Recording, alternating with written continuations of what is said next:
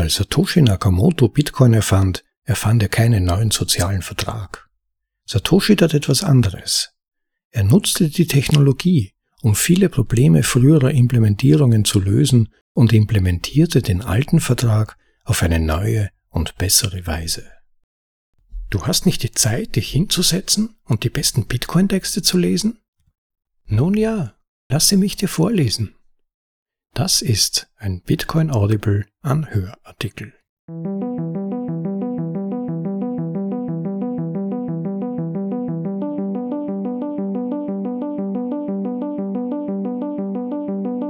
Willkommen bei einer weiteren Folge der Bitcoin Audibles, den besten Artikeln aus dem Bitcoin Space für euch in deutsche Sprache übersetzt, zum bequemen Anhören für unterwegs oder daheim. Ich werde heute gleich ohne viel Umschweife loslegen. Wir befinden uns bei Teil 2 der Trilogie von Hasu und Sushu und in dieser Folge geht es um soziale Verträge. Ein selten diskutierter Aspekt der Ökonomie Bitcoins, aber einer, mit dem man in jedem Fall vertraut sein sollte. Man versteht dann viele Zusammenhänge, die wir laufend im sogenannten Kryptobereich erleben, weitaus besser. Und damit springe ich gleich hinein in Teil 2 Entpacken des sozialen Vertrags von Bitcoin. Aus der Trilogie Ein Modell für Bitcoin-Skeptiker. Originaltitel Unpacking Bitcoin Social Contract von Hasu. Bitcoin ist eine neuartige soziale und wirtschaftliche Institution. Er unterscheidet sich so sehr von unseren bestehenden Institutionen, dass wir skeptisch sein und so viel harte, dringende Fragen wie möglich stellen sollten, bevor wir ihm irgendeinen wirtschaftlichen Wert anvertrauen. Einige Antworten werden sich erst im Laufe der Zeit offenbaren. Oder Lindy, wie die coolen Kids sagen. Ein Verweis auf den Lindy-Effekt. Aber das bedeutet nicht, dass wir keine Theorien oder Denkrahmen entwickeln können. Ein solcher Denkrahmen, der mir beim Verständnis von Bitcoin sehr geholfen hat, ist die Vertragstheorie, also die Theorie sozialer Verträge im Englischen Social Contract Theory. Zunächst, Papiergeld ist das Ergebnis eines sozialen Vertrags. Die Menschen geben dem Staat die Kontrolle über die Versorgung und andere wichtige Funktionen des Geldes. Der Staat wiederum nutzt diese Macht, um die Wirtschaft zu verwalten, Reichtum umzuverteilen und Verbrechen zu bekämpfen. Aber viele wissen nicht, dass Bitcoin auch durch einen sozialen Vertrag funktioniert. Die soziale Schicht und ihre Regeln sind das Herzstück von Bitcoin. Und dieser Rahmen des sozialen Vertrags kann verwendet werden, um einige grundlegende Fragen zu beantworten. Warum ist Bitcoin entstanden? Wer hat über seine Eigenschaften entschieden? Wer kontrolliert es heute? Kann ein kritischer Fehler Bitcoin vernichten? Die Theorie Soziale Verträge. Die Theorie sozialer Verträge beginnt mit einem Gedankenexperiment. Sie geht von einem hypothetischen Naturzustand voller Gewalt aus, der für Menschen unerträglich ist. Angetrieben von dem Wunsch, ihre Situation zu verbessern, kommen sie zusammen und einigen sich gemeinsam darauf, Leviathan, den Souverän, die Staatshoheit zu ermächtigen, sie zu schützen. Jeder gibt einen Teil seiner Freiheit auf, Du weißt schon, um zu stehlen und zu morden und so weiter. Während der Leviathan die Macht erhält, Gesetze zu erlassen, sie durchzusetzen und die Menschen vor Gewalt zu schützen. Aber die Theorie beschränkt sich nicht auf die Beziehung zwischen Volk und Staat. Wir können das gleiche Gedankenexperiment auf die Wirtschaft anwenden.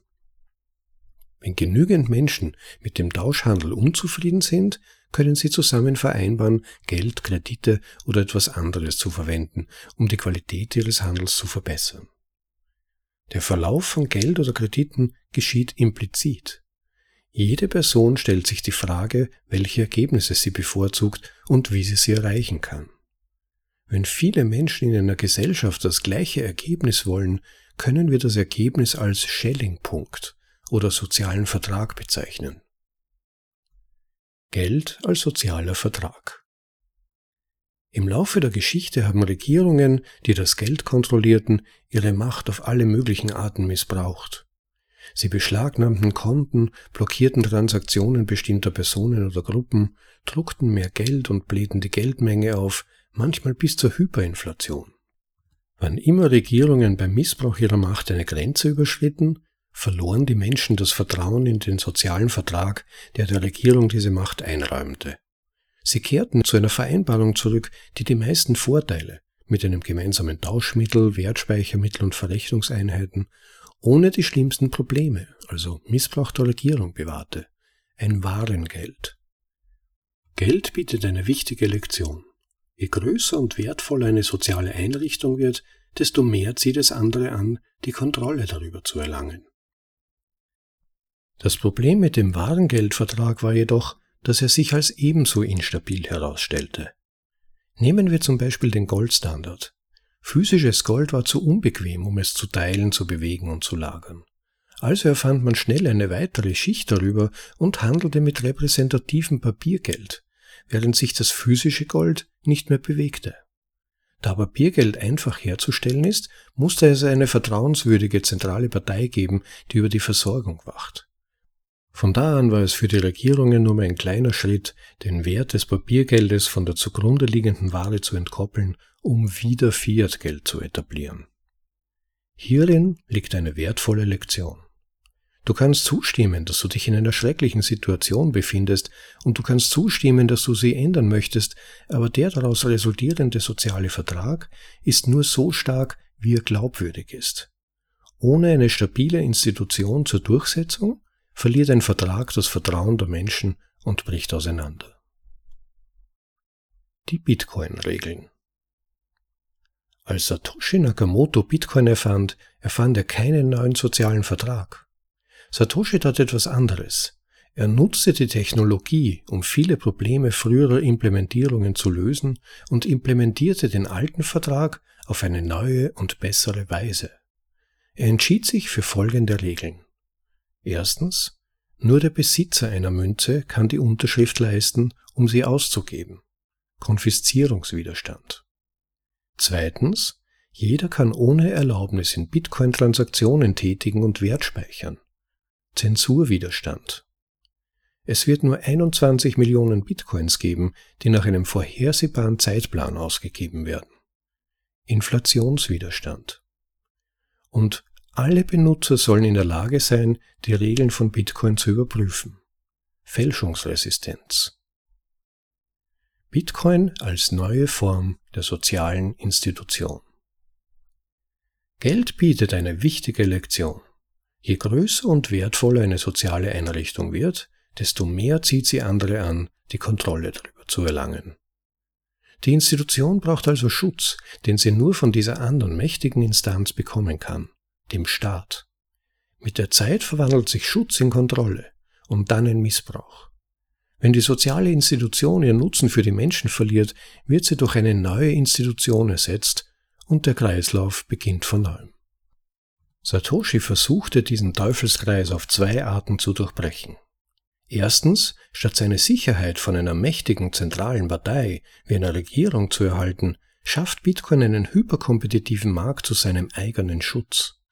Es macht Sicherheit zu einer Ware und die Sicherheitsanbieter, also meiner, zu zahnlosen Warenproduzenten. Und zweitens hat Satoshi einen Weg für diese konkurrierenden Sicherheitsanbieter gefunden, sich darüber zu einigen, wem was zu einem bestimmten Zeitpunkt gehört. Das Bitcoin-Protokoll automatisiert den auf der sozialen Schicht vereinbarten Vertrag, während die soziale Schicht die Regeln von Bitcoin basierend auf dem Konsensus seiner Benutzer festlegt. Sie sind symbiotisch. Keiner von ihnen wäre ohne den anderen ausreichend. Die soziale Schicht und ihre Regeln sind das Herzstück von Bitcoin. Aber die Protokollschicht macht sie erstmals durchsetzbar und macht gleichzeitig den sozialen Vertrag für Außenstehende glaubwürdiger. Bitcoin als einen sozialen Vertrag zu sehen, der durch eine technische Ebene ermöglicht und automatisiert wird, hat viele Vorteile und es kann uns helfen, die philosophischen Fragen zu Bitcoin zu beantworten. Wer kann die Regeln von Bitcoin ändern? Die Regeln des Vertrages werden auf der sozialen Ebene immer wieder neu entschieden und verhandelt. Die Implementierung des Bitcoin-Protokolls automatisiert sie nur. Bitcoin als Computernetzwerk beginnt zu existieren, wenn viele Menschen Bitcoin-Implementierungen auf ihren Computern ausführen, die denselben Regeln folgen. Du kannst dir vorstellen, dass sie dieselbe Sprache sprechen. Du bleibst im Netzwerk, solange du denselben Regeln folgst wie alle anderen. Wenn ich die Bitcoin-Regeln einseitig auf meinem lokalen Computer ändern würde, hätte das keine Auswirkungen auf den Rest des Netzwerks. Es wirft nur mich hinaus, weil wir uns nicht mehr verstehen. Also ich spreche jetzt eine andere Sprache. Die einzige Möglichkeit, die Regeln von Bitcoin zu ändern, besteht darin, eine Änderung des sozialen Vertrags vorzuschlagen. Jeder derartige Vorschlag muss freiwillig von anderen Personen im Netzwerk akzeptiert werden, da er nur dann zur Regel wird, wenn genügend Personen ihn aktiv in ihr lokales Regelwerk aufnehmen. Millionen von Menschen zu überzeugen, ist unglaublich viel Basisarbeit und schließt auf praktische Weise strittige Änderungen aus, die niemals einen breiten gesellschaftlichen Konsens finden könnten. Aus diesem Grund kann das Bitcoin-Netzwerk auf eine Weise aktualisiert werden, die den Wünschen seiner Mitglieder entspricht, aber gleichzeitig unglaublich widerstandsfähig gegenüber Änderungen durch schlechte Akteure ist. Kann ein Softwarefehler Bitcoin vernichten? Im September 2018 trat ein Softwarefehler in der beliebtesten Implementierung, also lokalem Regelsatz, von Bitcoin auf. Der Fehler hatte zwei potenzielle Angriffsvektoren. Er ermöglichte es einem Angreifer, die Bitcoin-Clients anderer Leute herunterzufahren, was dazu führen würde, dass sie die Regeln nicht mehr überprüfen könnten, wodurch die Fälschungsresistenz gebrochen würde, und potenziell denselben Bitcoin zweimal auszugeben, wodurch der Inflationswiderstand gebrochen würde. Bitcoin-Entwickler hatten den Fehler schnell behoben, indem sie dem Netzwerk einen aktualisierten Regelsatz zur Verfügung stellten, der diese möglichen Angriffswinkel schloss. Obwohl der Fehler rechtzeitig gefunden und nie von einem Angreifer ausgenutzt wurde, fragten sich einige Leute, wie viel Schaden hätte er anrichten können. Würde das Bitcoin-Netzwerk mit der Inflation leben müssen, sobald sie passiert ist, und das Vertrauen in diese Regel effektiv brechen? Die Theorie sozialer Verträge kann das mit einem klaren Nein beantworten. Die Regeln von Bitcoin werden auf der sozialen Ebene erstellt und die Software automatisiert sie nur. Wo sozialer Vertrag und Protokollschicht auseinanderlaufen, ist die Protokollschicht falsch. Immer. Ein Versäumnis der Protokollschicht, die Vertragsregeln vorübergehend durchzusetzen, hat keinen dauerhaften Einfluss auf die Gültigkeit des Vertrags selbst. Der Bitcoin-Token selbst hat keinen Wert. Der Wert existiert rein auf der sozialen Ebene. Stattdessen wäre Folgendes passiert. Der potenzielle Bug-Exploit wäre repariert worden, indem die Blockchain so reorganisiert worden wäre, dass der vom Angreifer angerichtete Schaden rückgängig gemacht wird. Das hätte das Bitcoin-Netzwerk in zwei Netzwerke aufgeteilt, von denen jedes seinen eigenen Token hat. Eines mit dem Fehler und eines ohne ihn. Jeder Bitcoin-Besitzer hätte in jedem Netzwerk gleich viele Token, aber der Wert dieser Token würde ausschließlich vom Markt bestimmt, das heißt, wie viel die nächste Person bereit wäre, dafür zu zahlen. An dieser Stelle ist es wichtig zu verstehen, dass das Bitcoin-Token selbst keinen Wert hat. Es ist nichts weiter als eine Zahl in einer Buchhaltungstabelle. Der Wert existiert rein auf der sozialen Ebene. Daher ist es auch der gesellschaftliche Konsens, der darüber entscheidet, welches der beiden Token zukünftig wirtschaftliche Unterstützung erhalten würde. Es ist wahrscheinlich, dass der gesamte wirtschaftliche Wert in das neue, reparierte Netzwerk wandern würde. Wenn die Bitcoin-Software die Regeln des sozialen Vertrages erfolgreich automatisiert, werden die beiden Schichten synchronisiert. Und wenn die Software vorübergehend nicht mehr synchron ist, hat sie immer den sozialen Vertrag als leitendes Leuchtfeuer, zu dem sie zurückkehren kann. Dieser jüngste Fehler wird nicht der letzte gewesen sein. Die Theorie sozialer Verträge gibt uns die Gewissheit, dass Fehler passieren können und die soziale Institution Bitcoin nicht bedrohen. Gefährden Bitcoin-Forks die No-Inflation-Rule, also Inflationsfreiheit? Eine weitere berühmte philosophische Frage dreht sich um das Konzept der Forks, also der Abspaltung von Chains von der bisher bekannten Hauptblockchain. Da die Software von Bitcoin Open Source ist, was den Benutzern ermöglicht zu überprüfen, ob ihr Regelsatz das tut, was er sagt, kann jeder ihn kopieren und Änderungen vornehmen. Das nennt man Forking. Aber wie bereits erwähnt, werden diese Änderungen nur an der Protokollschicht vorgenommen, nicht an der sozialen Schicht. Ohne zuerst die Regeln auf der sozialen Ebene zu ändern, ist das einzige Ergebnis des Forkings von Bitcoin, dass du dich selbst aus dem Netzwerk vertreibst. Wenn du Bitcoin forken möchtest und das neue Netzwerk nicht sofort sterben lassen möchtest, müsstest du zuerst den sozialen Vertrag forken. Du müsstest so viele Menschen wie möglich davon überzeugen, dass dein Regelsatz besser für sie ist, damit sie ihre Regeln zusammen mit deinen aktualisieren. Diese Art von Forks sind selten und schwer durchzuziehen, da sie die Zustimmung von Tausenden von Menschen erfordern. Die Nutzung dieses Prozesses zur Wertschöpfung ist vergleichbar mit der Durchführung einer Präsidentschaftskampagne als Finanzinvestition. Auch hier liegt der Schlüssel im Verständnis, dass jeder Wert für Token ein rein soziales Konstrukt ist. Die Token haben keinen Wert, sie beziehen ihren Wert aus dem gesellschaftlichen Konsens.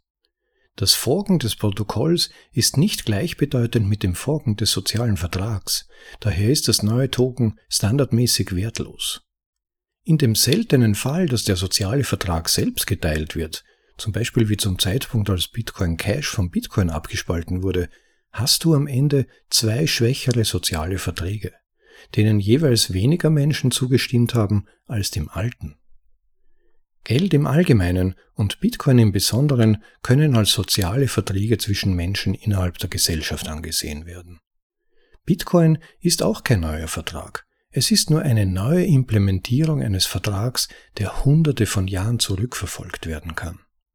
Im Vergleich zu früheren Versuchen ist die Bitcoin-Implementierung eine dramatische Verbesserung, da Bitcoin einen hyperkompetitiven Markt für seine eigene Sicherheit schafft. Die soziale Schicht von Bitcoin und die Protokollschicht verstärken sich gegenseitig und ihre Beziehung gibt uns Einblick in wenig verstandene Konzepte wie Regeländerungen, Forks oder Protokollfehler. Das war Teil 2 Entpacken des sozialen Vertrags von Bitcoin. Aus der Trilogie Ein Modell für Bitcoin-Skeptiker.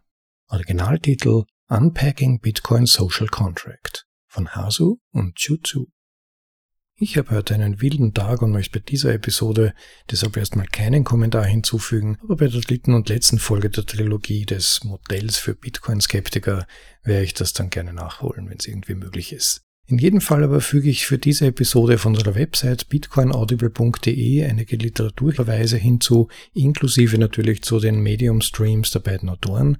Besucht sie, liked ihre Artikel und vergesst natürlich auch nicht auf unserer Website Gedanken und Feedbacks abzugeben. Das würde mich sehr freuen.